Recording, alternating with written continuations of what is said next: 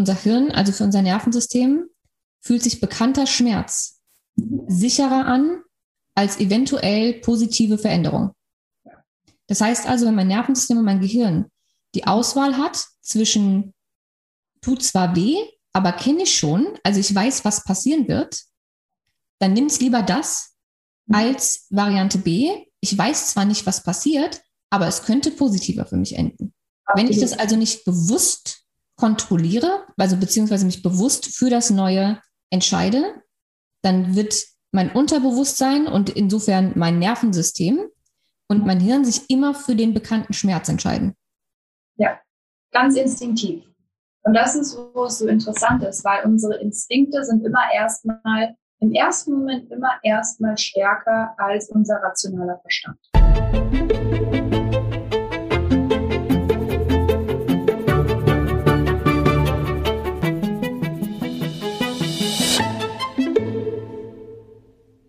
Wunderschönen guten Tag und herzlich willkommen zu einer neuen äh, Folge, auf die ich mich sehr, sehr freue. Ich habe nämlich mal wieder eine ganz, ganz großartige Interviewgästin. Eine, die, wenn ihr den Podcast schon länger verfolgt, eventuell ähm, schon bekannt sein sollte, denn sie war schon mal da. Und wir sprechen heute auch wieder über Neurologie bzw. Neurobiologie, aber in einem ganz anderen Kontext als sonst. Erstmal herzlich willkommen an die liebe Hanna Rödiger und jetzt Day oder Day Rödiger. Rüdiger Day. Rüdiger Day. Welcome back. Thank you. Ich freue mich total zurück zu sein. Das war letztes Mal so eine spannende, lustige Folge. Wir haben uns ja einen abgelacht. Ähm, mega, ich freue mich. Wir haben heute ein, ein Gesprächsthema, womit ich mich selbst noch nicht ganz so gut auskenne, deswegen selbst einfach super gespannt bin, was da jetzt alles so für Insights bei rauskommen. Du bist ja absolute Spezialistin äh, für angewandte Neurologie oder Neuro Neurologie im Allgemeinen. Und wir sind letztens auf ein Thema gekommen, was sehr spannend ist, nämlich wie sich das Nervensystem und auch das Gehirn in Beziehungen mit anderen Menschen verhält. Also gerade auch in Paarbeziehungen wie sich die Nervensysteme gegenseitig ähm, beeinflussen, was das macht, auch was Sex macht.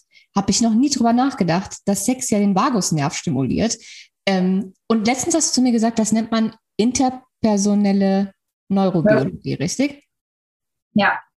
Darüber sprechen wir heute. Vielleicht finden wir einen relativ einfachen Einstieg. Also wie muss ich mir das vorstellen, dass ich wenn ich in einer Beziehung bin und ich mit meinem Partner sozusagen in einem Raum bin, ähm, wie beeinflussen sich unsere Nervensysteme und Gehirne irgendwie gegenseitig? Ähm, um das zu verstehen, müssen wir nochmal einmal kurz zurück in die Grundlagen quasi.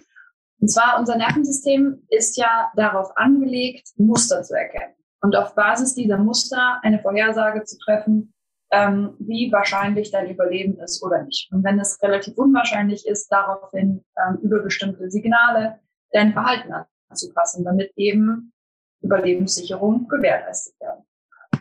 Wenn wir jetzt, ähm, wenn wir jetzt mit, mit Personen uns in einem Raum befinden, die wir nicht kennen, mit denen wir noch nicht viel Zeit verbracht haben, ähm, von wo die Verhaltensweisen ähm, neu sind, ja, die also grundsätzlich in ihrem ganzen Dasein einfach neu sind für unser gesamtes System, dann ist unser Nervensystem aber erstmal so ein kleines bisschen auf Vorsicht eingestellt. Ja? Das heißt, die Person, zu der wir, keine Ahnung, wenn das jetzt, wir sind jetzt auf dem ersten Date zum Beispiel, die Person, die wir ganz toll finden und da ist ganz tolle Chemie und was auch immer da alles da ist, ähm, ist die Person auch erstmal zusätzlich eine Gefahr.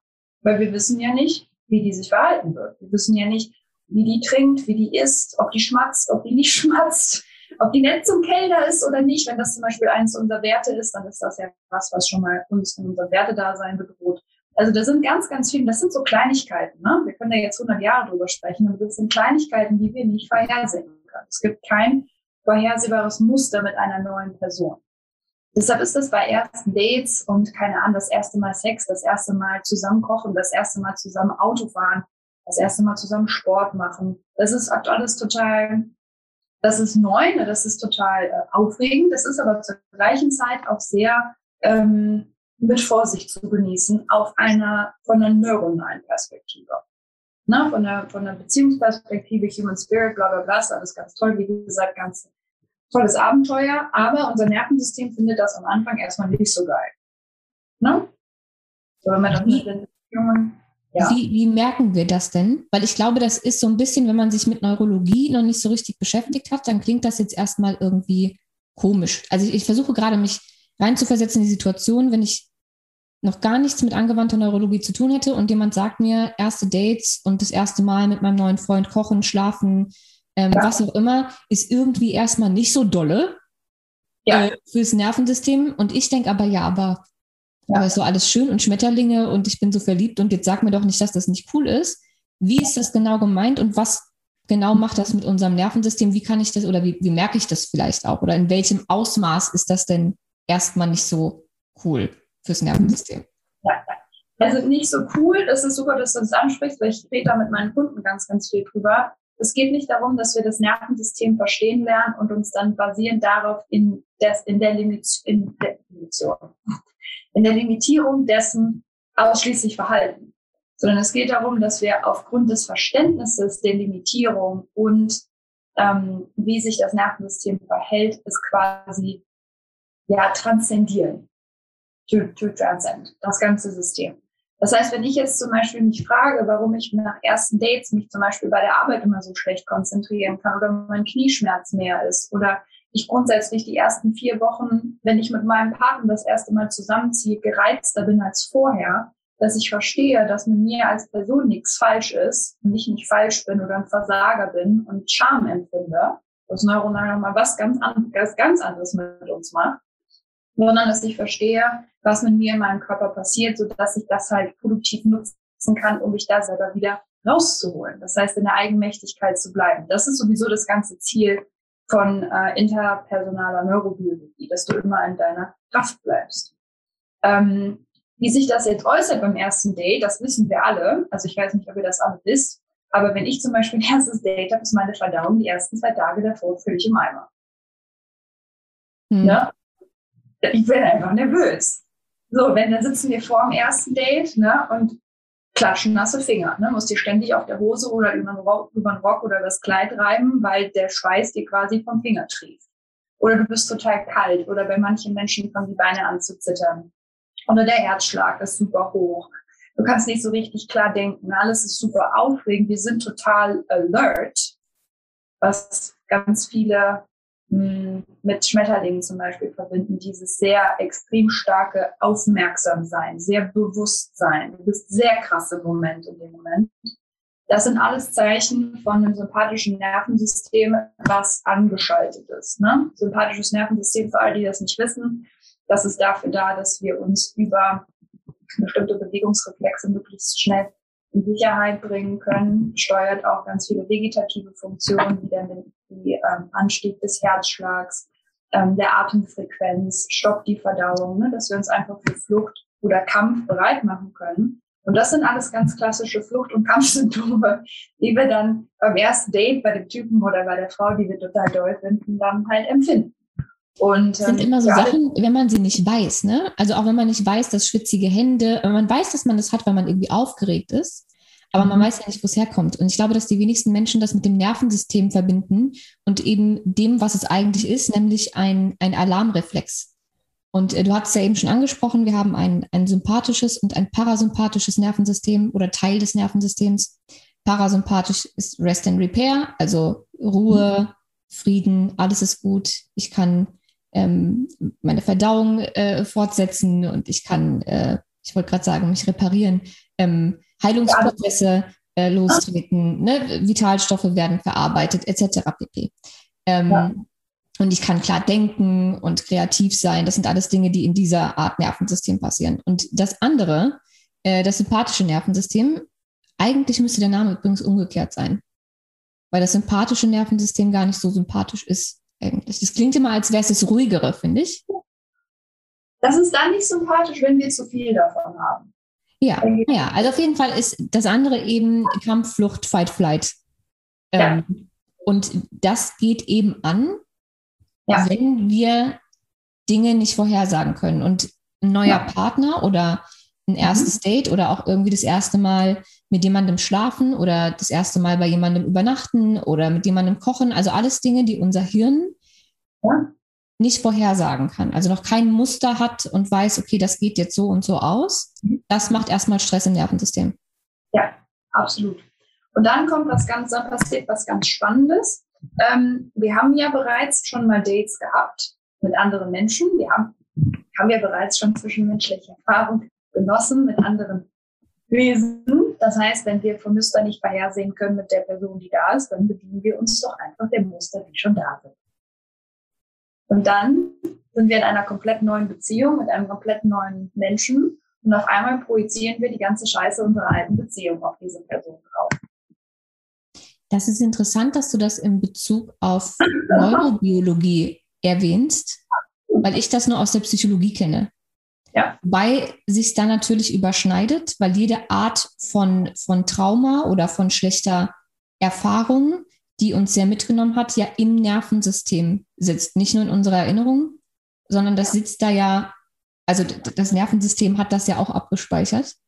Ähm, es ist also nicht nur Psychologie, sondern es ist durchaus auch Neurologie und Neurobiologie, dass wir dann, wenn wir, wenn wir nicht vorhersagen können, was mit diesem Partner passiert, und gerade am Anfang von Beziehungen ist es, glaube ich, so interessant, wenn man noch gar nicht so richtig weiß, also man hat vielleicht einen Eindruck von dem Menschen. Es gibt ja auch einen Grund, warum man sich verliebt hat. Man, man mag den Charakter, die, man hat vielleicht die gleichen Werte und man ist, man ist sich sehr sicher und man ist vielleicht auch sehr committed, aber es gibt ja dann ganz viele erste Male. Und zwar jetzt nicht unbedingt die positivsten ersten Male, sondern das erste Mal Meinungsverschiedenheit. Das erste Mal Streit. Und dann haben wir ja alle ganz verschiedene Arten, mit solchen Dingen umzugehen. Es gibt Menschen, die lieber, da sind wir auch wieder bei Fight, Flight äh, und Freeze. Es gibt Menschen, die flüchten gerne, wenn sie, wenn sie, wenn sie streiten und wenn sie emotional überfordert sind oder getriggert sind. Es gibt Menschen, die kämpfen, also im Sinne von, die werden wütend, die brüllen gleich los, die greifen dich verbal an. Und es gibt Menschen, mit denen kannst du gar nichts mehr anfangen. Die reden dann nicht mehr, die sind so überfordert, dass sie kein Wort mehr rausbekommen. Ähm, und das sind nur die Streittypen. Es gibt ja noch ganz viele andere Sachen, bei denen sich Menschen unheimlich unterscheiden. Bei all diesen Dingen, wenn wir da nicht wissen, wie unser Gegenüber tickt, greifen wir auf die Muster zurück, die wir von unseren Ex-Partnern kennen. Ja. Oder auch von unseren Eltern. Ne? Das, was wir, wir lernen, ja Streitkultur oder wie wir uns miteinander in Beziehung setzen, zu Hause. Ne? Und wenn ich jetzt von Eltern großgezogen, großgezogen wär, wurde, ähm, die eher so Antikonflikt waren, ne? also es wird irgendwie so ein bisschen totgeschwiegen und so ein bisschen der Teppich gekehrt zum Beispiel. Und ähm, dann habe ich äh, meinen neuen Partner, ich finde den total super, ne? aber die Streitkultur von dem ist, ist weit. Ne? Das hat der zu Hause gelernt, immer direkt ansprechen, immer sofort alle so den Tisch legen. Jetzt habe ich aber gelernt, dass unter den Teppichkern die richtige Variante ist, wenn ich, wenn ich mit Konflikt konfrontiert würde. Das, äh, das ist schon zum Scheitern verurteilt im ersten Moment. Ne? Wenn du da als, ähm, als Person deine eigenen Muster nicht auf dem Schirm hast ähm, und nicht ein kleines bisschen weißt, wie dein Gehirn funktioniert, dann kann die Beziehung, die eigentlich eventuell total toll gewesen wäre, da schon scheitern. Ne? Weil das Muster wird einfach von früher widerlegt wieder, wieder Erlebnisse wieder zum Leben erweckt, sagen wir mal. Weil das ist was, was vielleicht schmerzhaft ist, aber es ist bekannt. Und wie wir, ne, das muss ich dir nicht sagen, aber für, für die Zuhörer vielleicht einmal, ähm, unser Nervensystem wird sich immer für einen bekannten Schmerz entscheiden, ähm, obwohl vielleicht die neue Veränderung angenehmer wäre, langfristig. Also das, das, das, müssen wir jetzt noch mal kurz auseinanderfriemeln, damit das jeder versteht, weil ich das okay. wichtig finde. Ja. Ich wiederhole das jetzt noch mal in meinen Worten und dann gehen wir darauf vielleicht noch mal ganz kurz ein. Das, was du gesagt hast, ist für unser Hirn, also für unser Nervensystem, fühlt sich bekannter Schmerz sicherer an als eventuell positive Veränderung. Das heißt also, wenn mein Nervensystem und mein Gehirn die Auswahl hat zwischen tut zwar weh, aber kenne ich schon, also ich weiß, was passieren wird, dann nimm es lieber das mhm. als Variante B. Ich weiß zwar nicht, was passiert, aber es könnte positiver für mich enden. Absolut. Wenn ich das also nicht bewusst kontrolliere, also beziehungsweise mich bewusst für das Neue entscheide, dann wird mein Unterbewusstsein und insofern mein Nervensystem und mein Hirn sich immer für den bekannten Schmerz entscheiden. Mhm. Ja, ganz instinktiv.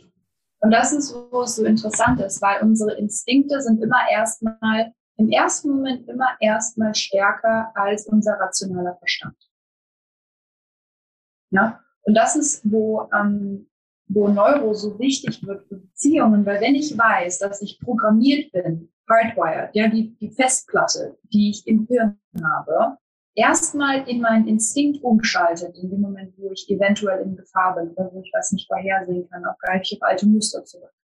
Wenn ich das nicht weiß, dann habe ich auch überhaupt gar keine Möglichkeit, meinen Weg zurückzufinden in, ähm, in der Freiheit in meinem Verhalten.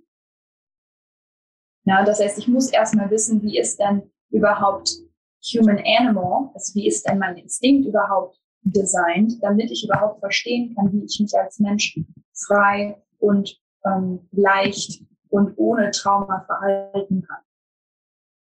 Ich kann das eine nicht sein, wenn ich nicht das andere verstehe. Das funktioniert nicht. Ja, das macht Sinn. Und vor allen Dingen, wenn ich dann gewöhnt bin, also wenn ich Muster, die ich von anderen Menschen aus der Vergangenheit kenne, auf meinen Partner projiziere. Da kommen ja alle möglichen ähm, Trigger wieder mit hoch, weil unser Nervensystem und unser Hirn natürlich 24-7 damit äh, beschäftigt ist, äh, uns zu beschützen. Heißt also, wenn ich jemand Neuen habe und ich kann ihn noch nicht einschätzen und er streitet vielleicht anders, als ich das gewöhnt bin. Ja. Ich möchte vielleicht eher sprechen und mein Partner rastet aus, verlässt die Wohnung, äh, keine Ahnung was. Und ich bin aus der Vergangenheit gewöhnt, okay, äh, ups, das heißt nichts Gutes rastet mein Nervensystem aus, weil es an, an, weil es an Sicherheit mangelt, weil ich, weiß ich nicht, vielleicht Verlustängste bekomme, die irgendwann schon mal da waren, etc., etc., etc. Also es ist nicht nur tatsächlich die in Anführungszeichen Psychologie, die das ja auch sagt, sondern es ist tatsächlich auch neurobiologisch Nerven, aus Nervensystemperspektive so, dass ich dann immer sozusagen von dem ausgehe, was ich kenne musst du, weil ansonsten kannst du ja mit neuen Situationen erstmal von der Überlebensperspektive gar nicht umgehen. Dann bist du ja immer ausgeliefert. Wenn ich nicht irgendwie auf irgendeine Art versuche, die Zukunft vorherzusehen, basierend auf, da, auf dem, was ich in der Vergangenheit erlebt habe, dann habe ich ja gar keinen Maßstab, dann habe ich ja gar keine Information. Ich finde das auch so unheimlich interessant, das Nervensystem damit einzubeziehen, weil ja, man kann sich das psychologisch alles erklären und ich glaube, viele kennen auch diese Tatsachen, dass ich, dass man ähm, die Ex-Beziehung in die neue projiziert und dass man versucht, es nicht zu tun, ganz bewusst und man es aber trotzdem manchmal macht, einfach weil irgendein Trigger dann trotzdem zu hart war, als dass, dass man es steuern könnte.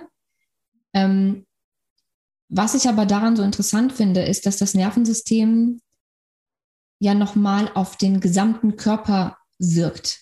Also ich habe ja, es sind ja nicht nur Gedankengänge, die ich habe, sondern das macht ja was mit mir und meinem ganzen Körper in der Situation. Und ich sehe gerade so zwei Menschen vor mir, die nicht nur als Mensch da sitzen, sondern auch noch nur so, nur so zwei Nervensysteme, die ja von völlig verschiedenen Dingen ähm, getriggert sind. Und ich meine jetzt nicht nur von Aussagen, von Situationen, von Mustern, sondern vielleicht auch von verschiedenen Berührungen, auf die verschiedene Nervensysteme verschieden reagieren oder verschiedene, weiß ich nicht, Lautstärke ähm, vom Fernseher oder, ähm, weiß ich nicht, Gerüche und so weiter. Das Nervensystem reagiert ja auf unheimlich viele Dinge. Und wenn dann so zwei völlig neue Menschen zusammenkommen mit so zwei völlig verschiedenen ähm, Nervensystem und eigenen Ausrichtungen, dann kann das, glaube ich, echt kompliziert werden. Ja. Deshalb sind Beziehungen ja also eine ganz wunderbare Abenteuerreise. Ne? Und du hast es gerade ganz, ganz toll gesagt. Und das ist, ähm, weshalb ich irgendwann angefangen habe, ähm, also ich habe ja angewandte Neurologie studiert ähm, wo sich Neurologie sehr, sehr viel mit Schmerzreduktion und Leistungssteigerung auseinandersetzt. Und das war halt der, der Ursprungsbereich und habe dann halt in, im letzten Jahr die ähm, interpersonale Neurobiologie mit dazugenommen, weil eben dort die Fachbereiche miteinander kombiniert werden, sowohl die Soziologie als auch die Psychologie als auch die Neurologie. Und halt, was addiert wird dazu, und das ist das Coole, ist Subjektivität. Weil unsere Nervensysteme, und da denken so viele Menschen gar nicht drüber nach, meine Realität ist ja subjektiv. Immer, die ganze Zeit. Ich meine ja zwar, dass ich die Wahrheit kenne, ne, und dass ich jetzt, keine Ahnung, dich in einem schwarzen Pulli vor mir sitzen sehe, aber weiß ich doch, also ich meine, neuronal, keine Ahnung, ob das richtig ist oder nicht, oder ob nicht mein Nervensystem ist da scheiß. Das kann ich, also das weiß ich überhaupt nicht. Weil so das, was ich sehe und das, was ich erlebe, ist das, was sicher ist. Was mich in meinem Überleben sichert. Mich persönlich als Individuum. Ne? Und ähm, deshalb dieser Faktor Subjektivität, was du auch gerade schon gesagt hast, wir nehmen Gerüche alle anders wahr, wir nehmen Lautstärke alles andere, alle anders wahr, Farben. Ähm, der Autofahren ist so ein tolles Beispiel mit Partnern, ja, einen neuen Partner hast. Abstände nehmen wir ganz anders wahr. Ne? Wie weit ist die Ausfahrt weg? Ach ja, hm, okay, vielleicht sollst du mal bremsen. Ach Quatsch, ich habe noch, ich hab noch Raum gehabt. Ne? Subjektivität kommt immer mit dazu und unser Nervensystem, mein Filter, den ich habe, der entscheidet, ist etwas sicher oder nicht sicher, muss ich mich beschützen oder nicht, ist immer individuell, ist immer ein anderer als deiner und der verändert sich immer. Ne? Der ist immer konstant stetig in Veränderung die ganze Zeit was uns so viel Macht und so viel Potenzial einräumt, diesen Filter zu modellieren, ja, wie im Töpferkurs, so, so, so eine Tonfigur. Ähm, und es lässt uns halt gleichzeitig auch verstehen, dass wenn wir zwei Menschen in einen Raum setzen, nicht nur auf psychologischer Ebene, kommen die erfahrungsmäßig woanders her, sondern die empfinden diesen Raum auch komplett unterschiedlich. Wie verhalten sich denn, also ich habe ich hab eine Sache noch im Kopf, die ich super interessant finde. Ähm, wenn zwei Menschen gemeinsam in einem Raum sind, neues Pärchen, keine Ahnung, dann passen sich ja auch die Nervensysteme einander an. Das heißt also, ähm, der Herzschlag, der Puls, die Atmung, alle möglichen Dinge passen sich einander an. Also man synchronisiert sozusagen. Jetzt, was erstmal eine ganz schöne Sache ist, finde ich eigentlich. Es, es, es, hat, es, hat ein bisschen was, es hat auch ein bisschen was Romantisches, wie ich finde. Ganz spannende Sache. Aber es kann sich ja auch gegenseitig, also wenn beide total ruhig sind und entspannt und gerade sehr verliebt und schöne Themen haben und äh, keine Ahnung, äh, alles ist happy clappy. Und äh, wir, wir sind beide im, im entspannten Teil unseres Nervensystems, also im Parasympathikus unterwegs. Dann ist das, glaube ich, sehr zen-mäßig. Und dann fühlt man sich sehr aufgehoben und behütet und geliebt und keine Ahnung was. Wenn wir jetzt aber beide mhm. im Sympathikus unterwegs sind, aus welchen Gründen auch immer, also mhm. noch nicht mal vielleicht, weil wir uns gerade gestritten haben, sondern weil weiß ich nicht, er hatte einen Scheißtag auf der Arbeit und ich hatte.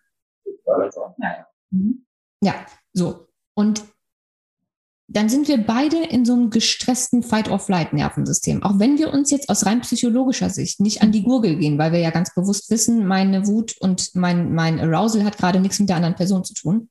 Aber unsere Nervensysteme beeinflussen sich in der Sekunde aber ja auch schon wieder. Ja. Das war ja eigentlich zum Negativen dann. Ja. Also das Phänomen Koregulation funktioniert, das nennt sich Koregulation ah, für, die, für die Zuhörer, äh, wenn die das googeln oder so. Ähm, und äh, das Phänomen funktioniert in beide Richtungen. Ähm, und was mit dem Phänomen, mit diesem Phänomen Koregulation einhergeht, ist ähm, ähm, eigentlich der Schlüssel oder die Möglichkeit, ähm, die Beziehung zum Guten zu verändern. Es kommt aber mit einer ganz gehörigen Portion Eigenverantwortung um die Ecke. Wenn jetzt mein Partner, der mein einziger Lebensinhalt ist und immer dafür zuständig ist, dass ich happy bin und ruhig und, und, und, und friedlich mich fühle und mich geliebt und geerdet fühle, und jetzt komme ich mit einem, mit so einem Hyper-Arousal, so einem Sympathikus um die Ecke, weil mir irgendwas tierisch auf den Geist geht und ich super frustriert bin, da irgendwas nicht so funktioniert, wie ich will. Und jetzt muss diese Person das für mich erfüllen. Also ich muss mich an ihr koregulieren. weil so habe ich das gelernt, als ich jung war. Jetzt ist die Person aber selber in einem Scheiß, in einer Scheißlaune, ja, und ist hier wie so, wie so ein Grumpy Bär, rennt hier durch die Wohnung. Ähm, dann bin ich am Ende, ne? Mit meiner Co-Regulation. Dann kriege ich nicht das. Nochmal ganz kurz zur Co-Regulation. Weil ich glaube, wir haben jetzt schon wieder einen Teil übersprungen, der eventuell wichtig wäre für Menschen, die sich damit noch gar nicht beschäftigt haben. Mit Co-Regulation und dem Beispiel, was du gerade ge genannt hast, ist gemeint, wenn du es gewöhnt bist, ohne es zu wissen, mhm. dass wenn du schlecht drauf bist und dein Nervensystem ist überaktiv im Sympathikus, kann sich ja zeigen, wie vorhin schon gesagt, vielleicht habe ich Herzrasen, bin schlecht drauf, meine Hände schwitzen, ich fühle mich unsicher, mir geht es irgendwie nicht gut. Und ich suche dann Sicherheit bei meinem Partner. Und zwar nicht nur psychisch, sondern weil, auch wenn man das nicht weiß, sein ausgeglichenes, ruhiges Nervensystem meins mit runterreguliert. Das ist also sozusagen das Beispiel, das du gerade genannt hast, mit der Co-Regulation. Ich bin total im Sympathikus, Fight, Flight, die Welt geht unter, möchte zu meinem Partner, weil der mich runterholt und in dem Sinne sein Nervensystem, mein Nervensystem beruhigt, ohne dass ich was davon mitbekomme. Aber das ist dieses wohlige Gefühl, was man dann hat. Und jetzt war das Beispiel, er ist aber auch gerade nicht reguliert. Sein Nervensystem ist auch drüber. Ja. Ja, und wenn ich dann nicht weiß, wie ich mich selber wieder in Balance kriege oder wie, dass ich andere Freunde, andere Familienmitglieder habe, an die ich mich auch wenden kann zur Regulation, wenn es mir gerade nicht gut geht, dann habe ich ein Riesenproblem. Ne? Weil dann stehe ich da mit meinem völlig dysregulierten Nervensystem, mir geht's gar nicht gut, ich bin super unsicher, ähm, mein Herz rast, ich fühle mich super lost, irgendwie allein gelassen. Und äh, mein, mein Partner, dem geht's genauso. Und wir können uns aber beide nicht regulieren. Das ist der Moment, wo eine Beziehung ähm, generell meiner Meinung nach einfach ähm, extrem in der Eigenverantwortung sein muss, damit beide eben lernen und auch beide verstehen, dass das Glück oder die Regulierung, die Ruhe, der Frieden, die Erdung nicht von meinem Partner abhängig ist, sondern dass ich auch mit meinem Nervensystem meine beste Freundin anrufen kann. Oder dass ich spazieren gehen kann, weil ich kann Drills machen oder ich kann ein bisschen meditieren gehen oder was lesen oder was essen, um die Regulierung selber ähm, zu initiieren. Das kann ich nämlich auch. Ich bin ja mit meiner Regulierung nicht immer abhängig. Und das ist das, was worauf ich hinaus will, nicht abhängig von jemand anderem. Gerade in den Momenten, wo es beiden nicht gut geht. Anderes Beispiel funktioniert genauso. Mein Mann war jetzt vor, ähm, vor zwei Wochen oder so ähm, krank auf der Couch. So.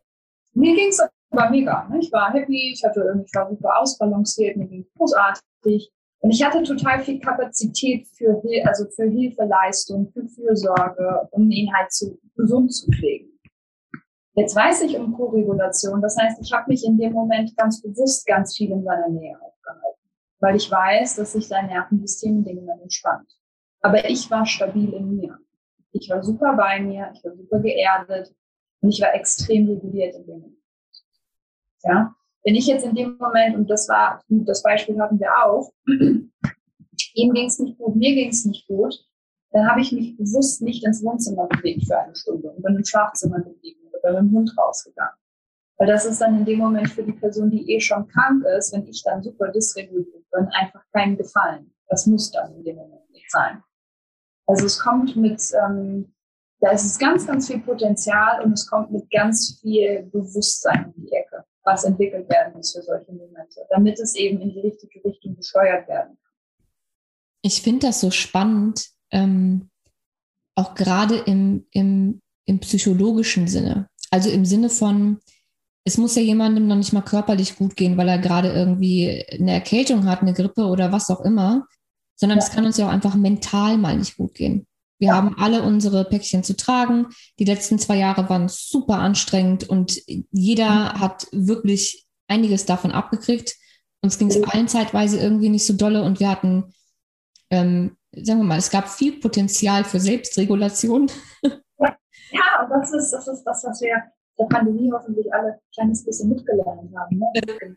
Und wenn wir aber dann, und das ist, glaube ich, ähm, so interessant für Beziehungen und da, da sehe ich mich auch selbstständig wieder, wenn, wenn wir dann in einer Situation sind, wo es uns selbst gerade irgendwie nicht gut geht, aus welchen Gründen auch immer, ja. und unserem Partner aber auch nicht, ja.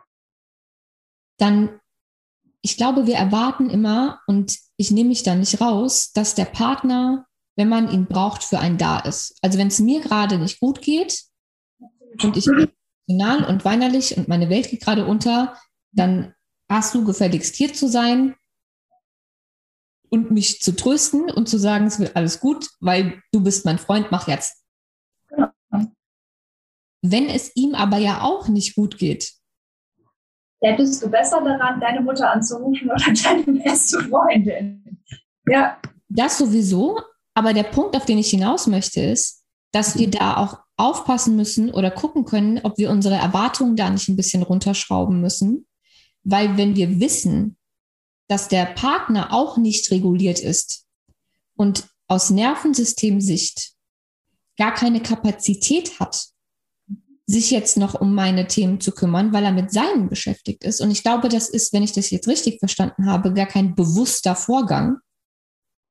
Ein komme jetzt nicht mit deinem Scheiß, ich habe meinen Scheiß, Ego-Nummer, sondern rein neuronal nicht möglich, sich um mich auch noch zu kümmern, weil selber nicht reguliert.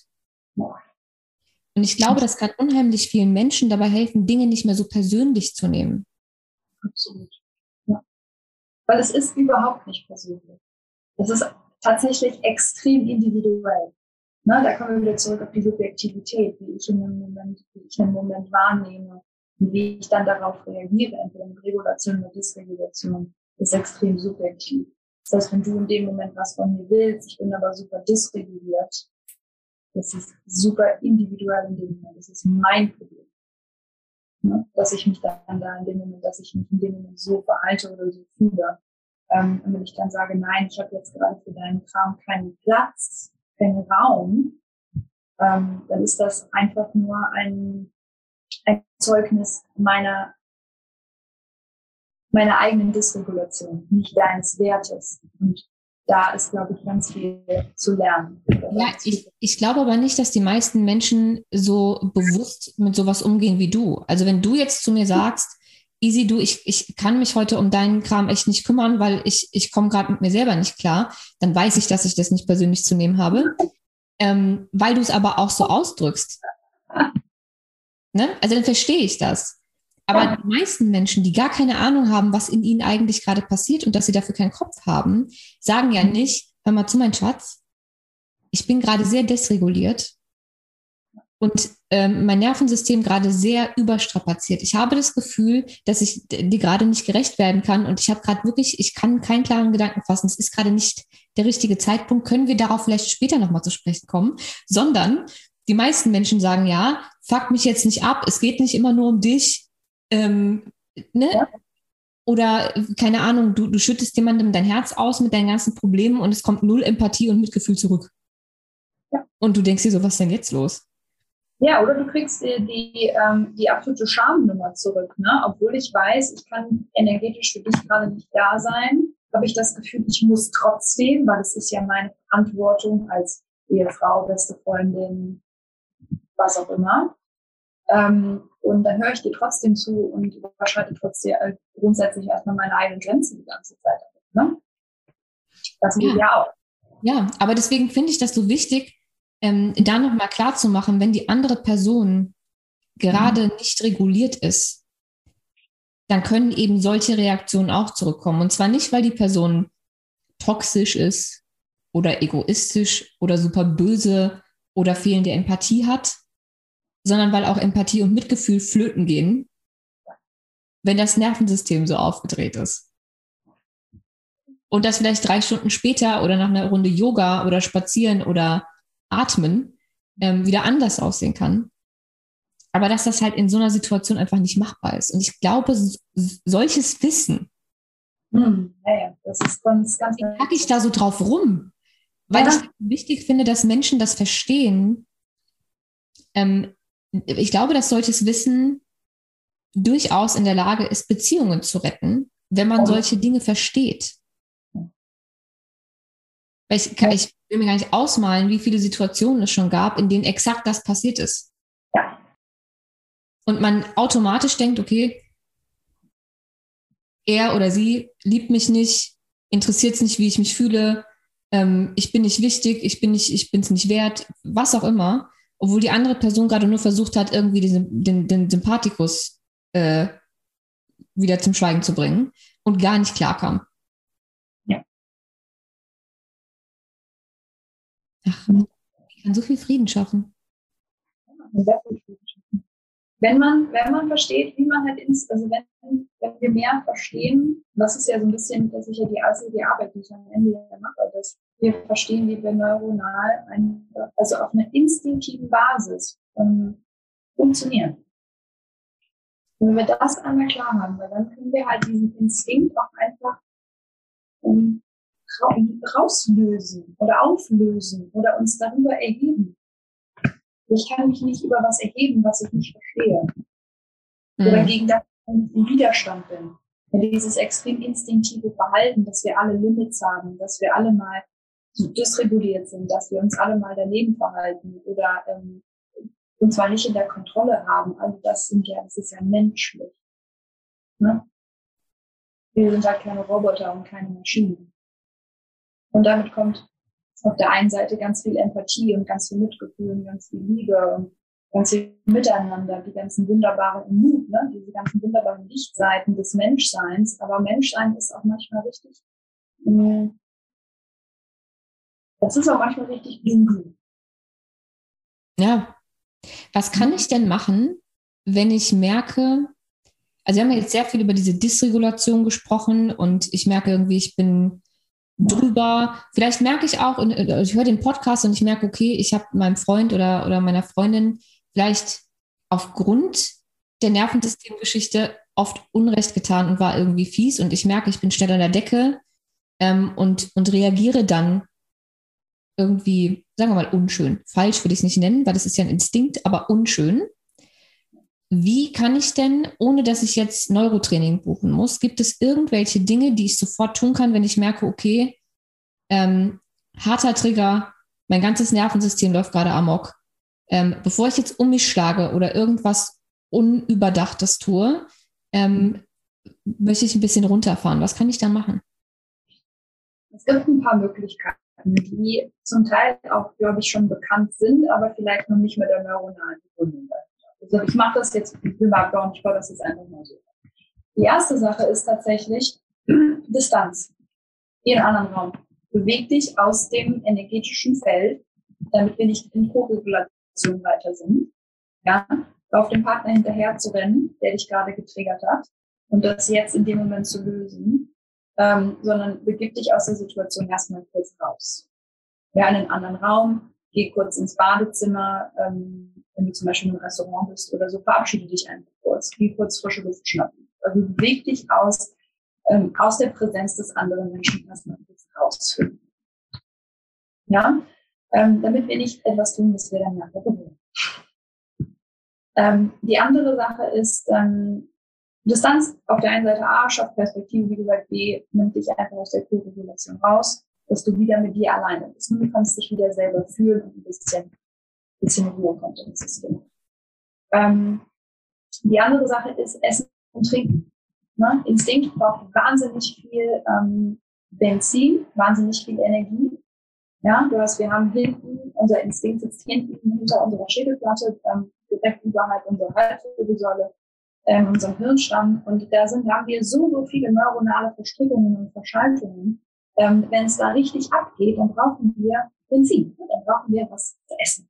Das heißt, ähm, ein Snack, ein Glas Wasser, ähm, ein Glas Saft. Ja, im besten Falle gehst du aus dem Haus raus zu deinem nächsten Kochjob, den du total geil findest. Du hast dich in die Distanz begeben und führst deinem System ein kleines bisschen Zucker zu. Ja, und das möglichst in einer Umgebung, in der du vorher schon mal gewesen bist. Du musst jetzt dann nicht noch in eine neue Umgebung, sondern mach das so vorhersehbar wie möglich. Ja. Ähm, was kann man noch machen? Ähm, Atemdrills in dem Moment, da gehen wir wieder zurück auf Benzin. Na, und Atemdrill kann einfach nur sein, während du deinen, deinen, deinen, Kaffee, deinen Kaffee trinkst in deinem Coffeeshop, ähm, atmest du einfach länger aus, als du einatmest. Eine verlängerte Ausatmung ist mit dem parasympathischen Nervensystem in Verbindung zu setzen. Nicht mehr CO2, also aufgrund der Ausatmung in meinem Blut habe, triggert das die biologische äh, Antwort unseres parasympathischen Nervensystems Rest and Repair. Das ist das, was wir in dem Moment ja wollen, dass wir wieder runter. Ja, wollen wir kein Neurotraining für zu machen oder kein Coach für zu haben, das können wir alle. Ne, du kannst drei Sekunden einatmen und sechs Sekunden ausatmen. Das passt. Die andere Sache, und das habe ich, ähm, ich habe das gelernt von meinem, von meinem Coach und einer Freundin, von Kathy, die sagt immer, walk out the crazy. Wir müssen uns bewegen gehen. Ja, Bewegung ist die allereinfachste Möglichkeit vom Instinkt zum präfrontalen Kortex, also da, wo unser rational-logisches Denken sitzt, uns zu begeben. Ja, wir bewegen uns also quasi einmal von, von der Hinterseite unseres Hinterkopfs einmal vorne zu unserer Stirn. Ja, und ähm, da sitzt Bewegung, also bewusstes Bewegen. Wenn ich dann also spazieren gehe oder ich gehe joggen oder ich gehe Fahrrad fahren oder ich gehe zum Kickboxen oder zum Yoga oder keine Ahnung, ich gehe einfach mit meiner besten Freundin und dem Hund einfach im Block. Ja, ist das ein ganz, ganz machtvoller neurologischer Drill, der einfach Gehirnareale ähm, innerviert, die wir brauchen, damit wir mit der Situation realistisch, logisch und klar wieder umgehen. Ja, weil Instinkt ist immer super irrational, super auf sich besessen, will immer Recht haben, da gibt es überhaupt keinen Platz für andere Perspektiven und für anderes Dasein eines anderen Menschen. Da geht es ja nur um dich. Das heißt, walk out the crazy. Walk out the crazy. Ähm, das heißt, so wie du das jetzt sagst, und wie gesagt, für mich ist das Interessanteste immer die Parallelen, aber auch die Gegensätze zur Psychologie. Wenn, du hast das gerade so schön gesagt, dass sobald der Instinkt sich einschaltet, wir auf einem Hardcore-Ego-Trip sind. Ja, mega. Weil da ist kein Platz mehr für andere Menschen, geht um uns.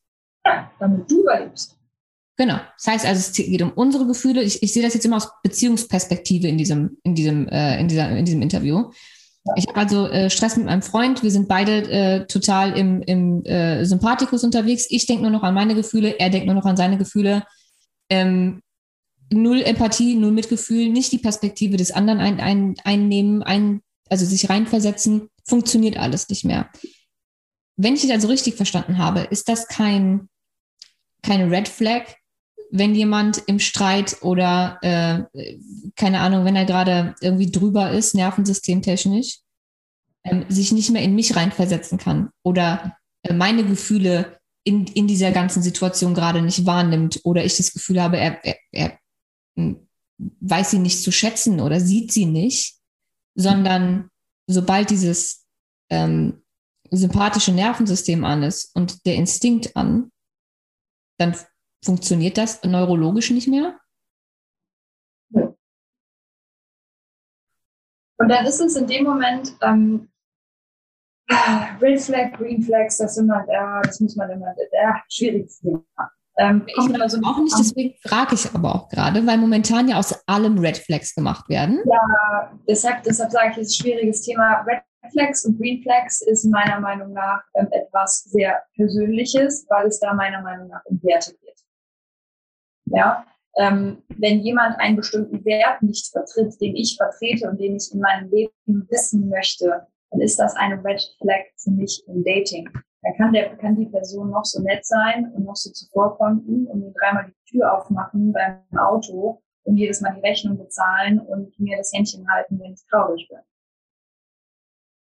Ja, das sind alles Green Flags, wenn aber eine bestimmte Sache nicht passt, die mir im, im Werteverständnis unfassbar wichtig sind. Und Werte sind auch wieder etwas, was neuronal sehr stark verbacken ist in unserem Nervensystem. Dann ist das eine Red Flag. Nonetheless.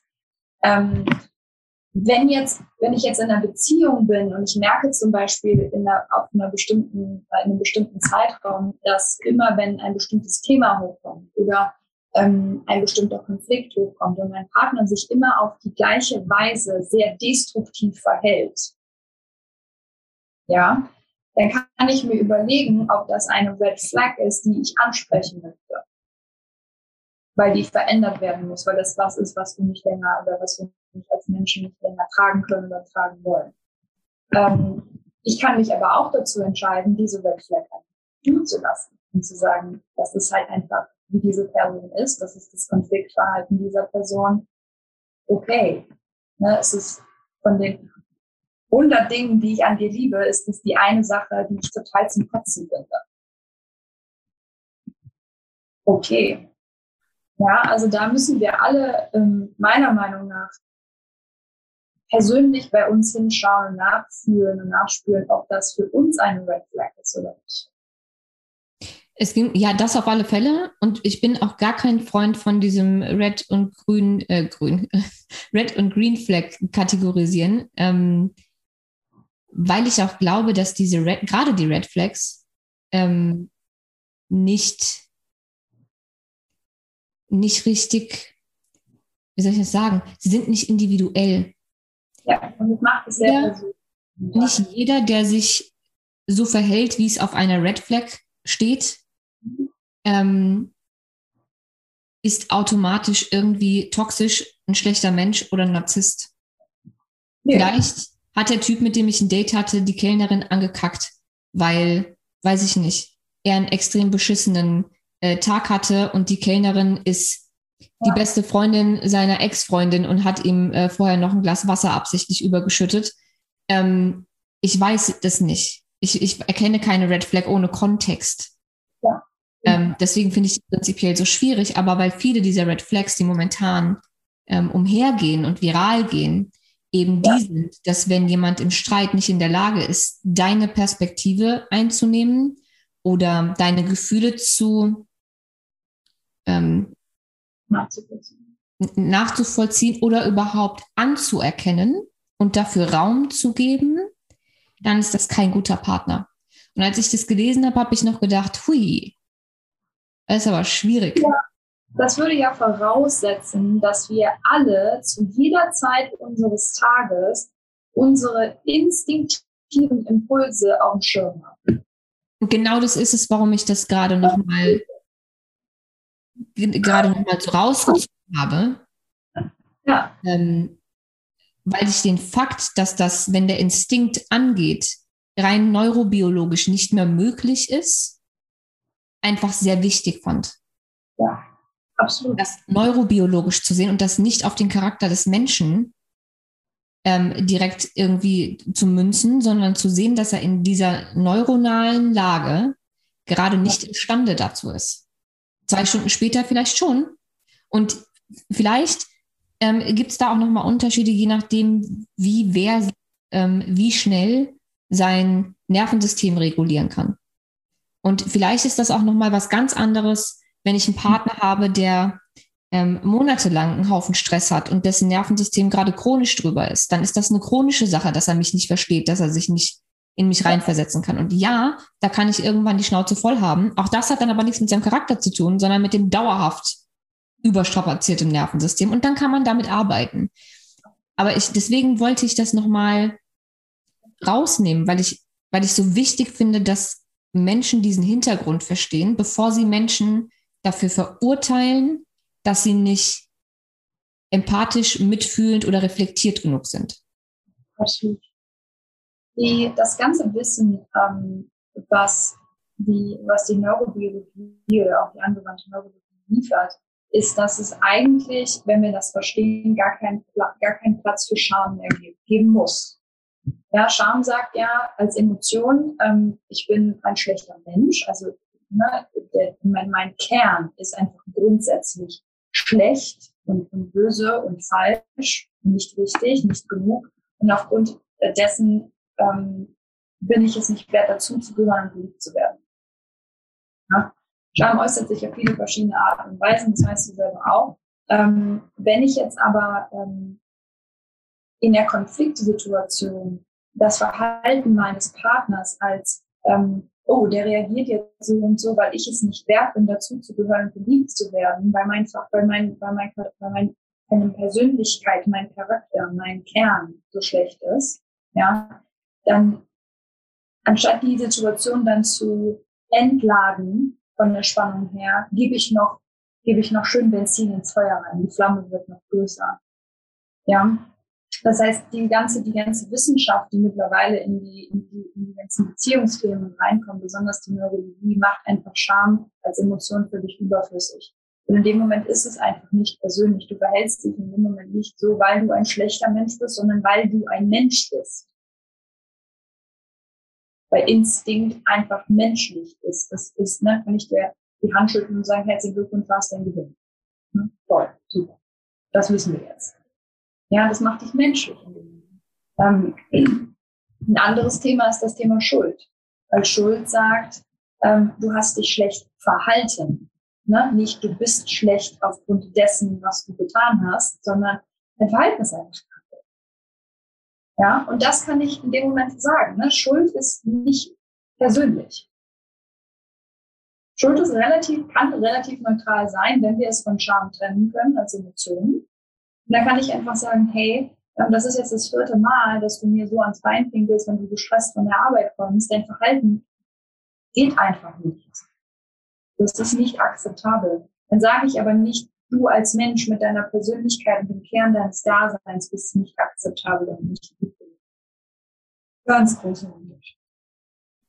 Ja, stellt sich die Frage, wie es beim anderen ankommt, also ob der andere das auch auseinanderhalten kann.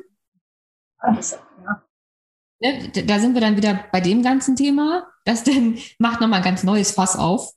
Ähm, aber es, ich finde, es erklärt trotzdem einfach unheimlich viel und kann sehr viel Ruhe und Frieden geben, wenn ich nicht jedes Mal, wenn mein Partner mich nicht so behandelt in der Streitsituation oder wenn er gestresst ist, wie ich das jetzt gerne hätte oder wie ich es gewöhnt bin oder ähm, wie, wie ich es erwarte, eine Erklärung dafür habe, anstatt automatisch entweder ihn zum Schuldigen zu machen oder den Fehler bei mir zu suchen.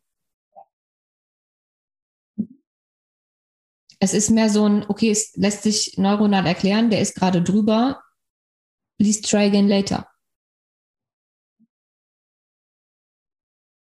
Wäre so eine Telefonansage ganz toll. Solltest du mal machen. Person, die sie vorhin versucht hat. direkt immer nach, nach, den, nach den Nachrichten um 8 Uhr oder 20 Uhr auf der ARD hm, und so ein Banner danach. Ich meine, so, so ein Drücker, den man für sich zu Hause hat. So ist ein Anrufbeantworter. Die Person, die Sie gerade versucht haben anzusprechen, ist aktuell nicht erreichbar. Wir befinden uns gerade in einem Sympathikus Overdrive. Bitte versuchen Sie es später noch einmal. Ja dürfen gerne eine Nachricht auf der Mailbox hinterlassen, wenn Sie möchten. Bei Gelegenheit wird diese Message abgehört. Ja, absolut. Ja, ja es ist, es ist, ähm, es ist einfach eine, eine, unheimlich spannende Sache und ich glaube, dass das viel Heilung, Mitgefühl ähm, und Verständnis bringen kann, gerade wenn es um Verletzungen, um, um Streit geht, dass man mit dem Wissen vielleicht versuchen kann, ähm, da ein bisschen gegenzuwirken. Ja. Bevor man solche Unterhaltungen führt, zu regulieren. Oder wenn man in einer Unterhaltung oder während eines Streits mitbekommt, uh, ja. da tut sich gerade was. Ich meine, man mhm. merkt das ja auch körperlich, wenn man angespannter wird und einem wird warm, ja. die Hände schwitzen. Mhm. Und das Herz rast. Also wenn ich merke, entweder bei mir oder bei meinem Gegenüber, da passiert gerade was, was in die falsche Richtung geht, kann man ja auch eine Unterhaltung pausieren. Oder einen Streit. Also ich meine, wir sind ja alles erwachsene Menschen. Da kann man ja kurz die Pause-Taste drücken und sagen, hör mal zu, wir gehen jetzt beide einmal kurz um den Block, atmen fünfmal durch und dann machen wir weiter, bevor das jetzt irgendwie eskaliert oder wir uns im Kreis drehen. Ähm, dann kann man mit diesem Wissen, glaube ich, sehr, sehr viel arbeiten. Aber du hast es gerade schön gesagt, wir sind alle erwachsene Menschen, das ist das Problem. Unser, unser Instinkt ist immer noch das kleine bockige Kind. Unser frontaler Kortex hier vorne ist der erwachsene, mitfühlende Mensch. Und ein Teil des tatsächlich des Erwachsenwerdens als Mensch bedeutet auch, dass wir lernen, neuronal erwachsen zu werden und zu verstehen, wie wir das für uns nutzen können und was wir tun müssen, damit wir mehr von dem vorderen Teil unseres Gehirns arbeiten, mehr von unserer Kognition, anstatt nicht, anstatt von unserem Instinkt. Und da ist ganz, ganz viel generell, finde ich, in der Welt oder auch bei mir selber auch, ganz viel Erwachsenwerden zu leisten. Immer, immer wieder. Und es braucht eine Menge Reife und eine Distanz und einen gewissen Weitblick und eine gewisse Unantastbarkeit oder einen Gleichmut, damit eben nicht jedes Mal das Haus explodiert, wenn irgendwie Streit ist oder die Tür knallt oder keine Ahnung, die eine Person einfriert und sich unterm, unterm, unterm Küchentisch verstecken möchte, wenn, wenn Kraft irgendwie im Haus ist oder so. Ähm, das braucht, ähm, es ist ein Weg, der, finde ich, sehr anstrengend ist, der sich aber hundertmal lohnt. Ja.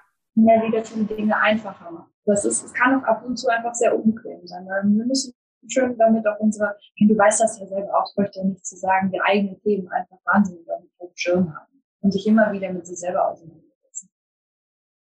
Ja, ja, vor allen Dingen, weil die in, in Beziehungen gerade am Anfang einem ja. alle um die Ohren fliegen. Wäre schon cool, wenn man dann weiß, was die eigenen Themen sind. Also das muss man einfach, das muss man einfach merken, mhm. ähm, um damit arbeiten zu können, weil sonst wird es sehr unlustig. Ja. Und ich kenne niemanden, bei dem das nicht passiert ist. Die meisten haben es noch nicht so richtig auf dem Schirm. Aber am Anfang, nach der ganzen ähm, Phase und ein bisschen erste Schmetterlinge und keine Ahnung was, dann geht's los. Weil Beziehungen sind nun mal eben ja. Spiegel. Ja, oder auch bei uns war das zum Beispiel so, bei mir, meinem, wird immer noch gut, seit ähm, bei uns war das am Anfang äh, genau umgekehrt, also bei mir war das genau umgekehrt. Ich weiß nicht, wie das bei ihm gewesen ist. Aber ich war, meine Beziehung, die ich vorher hatte, war so, ähm, da habe ich mich selber so verloren, ähm, dass ich dieses Mal das Dating komplett anders machen wollte als sonst. Das heißt, ich habe mich ganz bewusst in ein anderes Datingverhalten rein. Ja, am Anfang war das sehr gezwungen, weil mein Instinkt hat ja gesagt, Moment, das Muster kennen wir nicht, scheiße, ne? können wir nicht vorhersehen. Lass uns die alten Muster benutzen von früher. Und ich habe halt gesagt, nein, das, das machen wir nicht. Und dann war das Dating am Anfang ganz, ganz komisch. Ne? Also die Schmetterlinge waren zwar da, aber ähm, mein, dieser innere Widerstand in meinem Instinkt meines Egos war gigantisch groß. Und das war am Anfang richtig unangenehm. Ne? Weil die, dieses Brechen des Verhaltensmusters, des Verhaltensmusters, Verhaltensmusters? Mhm. Deutsche Sprache, schwere ähm, und das Entwickeln eines neuen Musters kostet einfach wahnsinnig viel Energie, wahnsinnig viel Kraft. Deshalb ist es so schwer, es zu brechen. Ne? Es ist einfach gigantisch anstrengend. Ähm, und die Möglichkeit haben wir aber alle. Und ich kann das auch mit jedem empfehlen. Das ist bei mir sehr gut ausgegangen. Ähm, ähm, aber ja, damit muss ich sagen. Wenn du, und das ist die letzte Frage, weil ich glaube, wir sind auch schon wieder über der Zeit. Wir zwei verquatschen uns immer so enorm, wenn wir, wenn wir Podcasts aufnehmen. Ähm, wenn du eine einzige Sache erwähnen dürftest, die du als die wichtigste Sache, die du aus ähm, der ganzen Neurologie, Neurobiologie, Psychologie etc., ähm, wie hieß das nochmal? Inter Interpersonale Neurobiologie interpersonale Neurobiologie. Also eine Information, die du aus diesem Bereich hast, die für dich und deine Beziehung so oder deine Ehe so mindblowing war, dass sie die Welt wissen muss und auf dem Schirm haben muss. Welche Information ist das? Ähm, ich glaube, es kommt zurück zu dem Thema, zu dem Thema Menschsein. Und Dabei meine ich, dass wir uns gegenseitig wieder erlauben, Mensch zu sein. Mit, mit all seinen wunderbaren, großartigen, herzerwärmenden, empathisch mitfühlenden Eigenschaften, aber auch mit den, mit den ganzen, ähm, mit den ganzen hässlichen Eigenschaften, die das Menschsein mit sich bringt. Weil wir sind, wir lügen und wir betrügen und wir sind teilweise nicht ehrlich oder sind äh, super in unseren Emotionen gefangen und arbeiten völlig aus unserem Ego heraus. Und alles ist menschlich, ne? alles gehört zum Menschsein dazu. Und diese ganzen, diese ganzen Schattenseiten des Menschseins, die so sehr in Verbindung stehen mit unserem Instinkt als Mensch, sind, sind so, ähm, sind so verteufelt in unserer heutigen Gesellschaft, dass sobald wir uns in diese Richtung überhaupt nur bewegen, also sobald wir uns in dieses schwache, verletzbare, ähm, ähm, nicht gewollte Menschsein irgendwie hineinbewegen, sind wir ja sofort irgendwie falsch. Oder dürfen nicht mehr dazugehören oder passen irgendwie nicht mehr rein. Oder ähm, da ist ja so viel Druck und Zwang und, und ähm, Aus, Ausstoßen? Ausgrenzung? Ausgrenzung, wie auch immer. Ähm, Grenzung, Dankeschön. Verbunden mit diesem Thema, dass wir gar keine Möglichkeit bekommen, die Sachen einfach zu integrieren. Ja, weil wenn ich etwas von mir wegschiebe die ganze Zeit, meine Menschlichkeit, dann reagiert, regiert diese dunkle Seite meiner Menschlichkeit über mich. Statt die einfach zu integrieren, diesen inneren Dämon, den wir alle in uns tragen, ja, diesen inneren Superwillen, ja, einfach in den Arm zu nehmen und zu sagen, okay, cool, du gehörst halt einfach dazu. Und das ist das Witzige, der ist ja immer da. Die meisten Menschen sorry, bescheißen sich aber einfach selber, indem sie glauben, nein, wenn ich nur so genug meditiere und nur gut genug esse und das noch gut genug mache und hier noch gut und besser bin, dann hört das auf. Das, das stimmt ja nicht. Ne? Das ist hardwired in deinem, in deinem Gehirn, ganz weit hinten. Und ähm, diesen, diese ungewollte Identität, die wir alle haben, zu integrieren und das als Aufgabe mal zu nehmen für dieses Jahr, macht die Lichtseite des Menschseins viel, viel heller und noch viel, viel schöner und erlaubt sehr viel mehr Mitgefühl, sehr viel mehr Verbindung zu anderen, aber auch eben zu sich selber.